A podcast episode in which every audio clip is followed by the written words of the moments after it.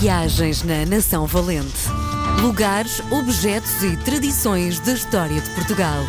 Com Helder Reis. Dia de recebermos Helder Reis, o autor do livro Nação Valente, Lugares, Objetos e Tradições da História de Portugal. Viva Helder, bem-vindo à RDP Internacional. Ora, muito obrigado, como é que tu estás? Estou ótimo. Bom, uh, para além de comunicador, de escritor, hum. um, há uma vertente que agora é mais conhecida do Helder, que é de agricultor. Descobri aqui há dois dias que também fazes produção de amêndoa.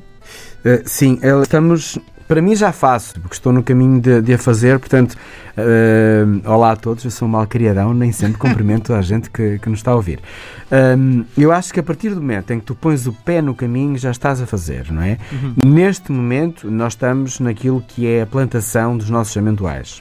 Portanto, então ainda estamos longe de termos amêndoa mesmo, não é? Estamos longe de ter o final, mas sem isto nunca teria amêndoa. Sim. Quanto tempo demora até chegar a. a Vamos-lhe colocar 3 anos, porque as nossas árvores não têm sistema de rega, são, é, é uma plantação de sequeiro, portanto é mais lenta, é mais respeitosa pela planta, pelo ciclo da própria planta com a consequência para o agricultor que não tem tanta produção nem tanta abundância e a árvore demora um bocadinho mais tempo a formar-se. Vamos dar-lhe 3, 4 anos para que esteja uma amendoeira boa para nos dar uh, a amêndoa. A nossa ambição, de facto, nós neste momento somos produtores de mel, uh, mel e, e, derivados, porque na colmeia sai, sai quase uma refeição.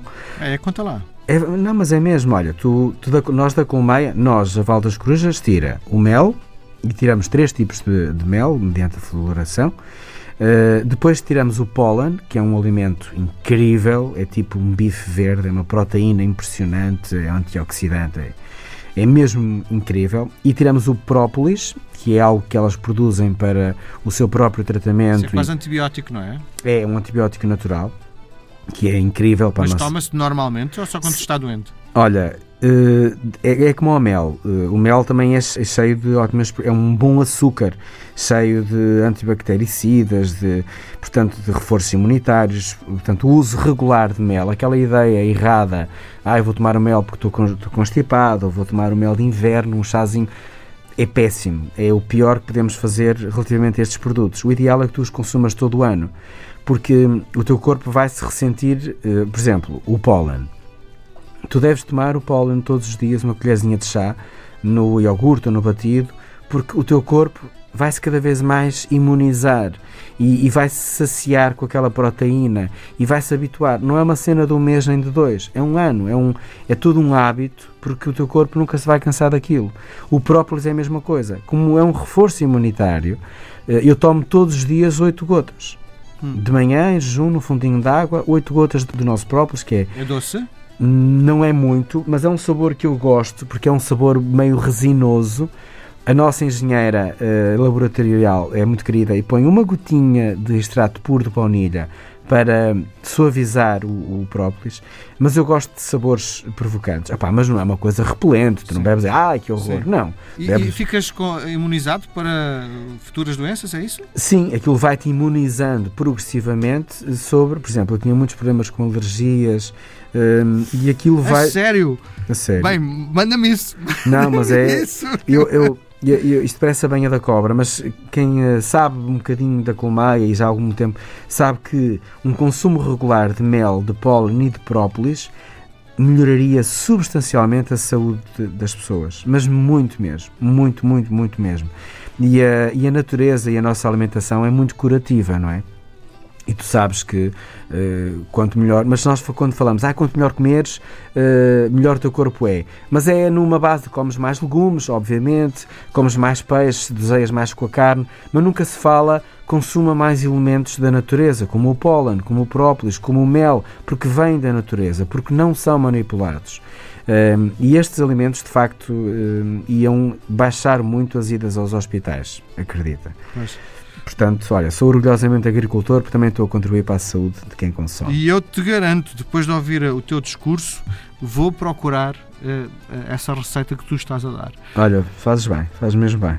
Temos tempo para ainda falarmos do, da tua história de hoje, não é? Temos, olha, eu gostava muito de falar, também tem, tem sempre que ver com aquilo que estamos a fazer, que é a nossa língua portuguesa, que eu amo de paixão que é muito difícil de cantar e eu como cantor uh, tenho às vezes uh, quando canto português gosto mas percebo uh, porque é uma língua com bicos é uma língua difícil mas encantadora de, de, de se cantar eu recordo-me do primeiro poema que eu li quando era pequenino na escola, que era sobre uma bicicleta. Bicicleta, onde vais, é tão bom pedalar. Põe os pés nos pedais e põe as rodas a girar. Deve ser o único poema que eu sei de cor. Não sei porquê. Talvez pelo meu professor me ter obrigado eh, quase à força toda de decorar. Bom, mas eh, a parte disso. Eh, eu gosto muito da nossa língua uh, e gosto muito que as pessoas percebam que uh, a língua portuguesa é uma língua muito universal. Mas antes da língua, a história mais singular que me aconteceu sobre a língua e a falta dela, numa, numa espécie de Babilónia. Falta dela. a sério.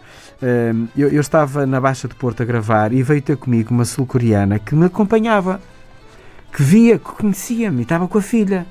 E eu achei aquilo na Coreia? A sério? E ela, sim, a minha mãe. Falou a filha comigo, a mãe não falava não falava inglês, eh, então quis tirar uma fotografia comigo. Não houve nenhum contacto com a mãe a nível de comunicação, de língua, não, era impossível. Mas eu senti tanto carinho naquela senhora e fiquei, epá, poça, já valeu a pena. Ela gostava da minha forma de comunicar, tentava aprender o português a ouvir-me. E eu achei isso fascinante, mesmo. E a língua tem este poder, mesmo quando é tipo quando os cantores de fado vão à China cantar e sentem-se entendidos. É uma coisa muito eles percebem pela língua e, e pela música. Virgílio Ferreira diz que é impossível pensar-se fora da língua em que se pensa e fala. E é muito interessante. Tipo, quando tu vais para a Inglaterra, estás lá meio ano, tu pensas em inglês ou pensas em português? Pois, pior, sonhas em que língua? Ah, exatamente. Olha, eu sou capaz de sonhar sempre em português. Dia 5 de maio, tomem nota, porque é o Dia da Língua Portuguesa, uma criação da Unesco. Uh, e é a celebração do nosso obrigado, a nossa saudade, o nosso fado, o nosso azulejo, do child, da caravela e tantas palavras que são mesmo só nossas. O português é uma língua oficial em nove países, nove. Estamos em quatro, nos quatro continentes e, e é a língua mais falada do hemisfério sul.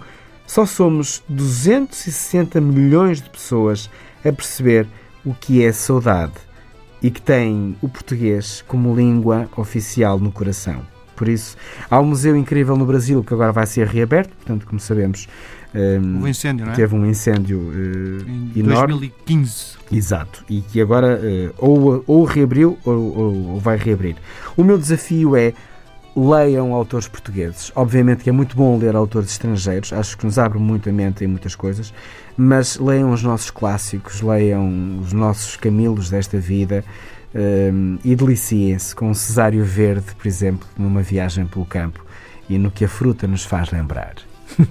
Bom, não digo mais nada. Voltamos a conversar na próxima semana. Um, um grande abraço. abraço. Um abraço. Viagens na Nação Valente. Lugares, objetos e tradições da história de Portugal. Com Helder Reis.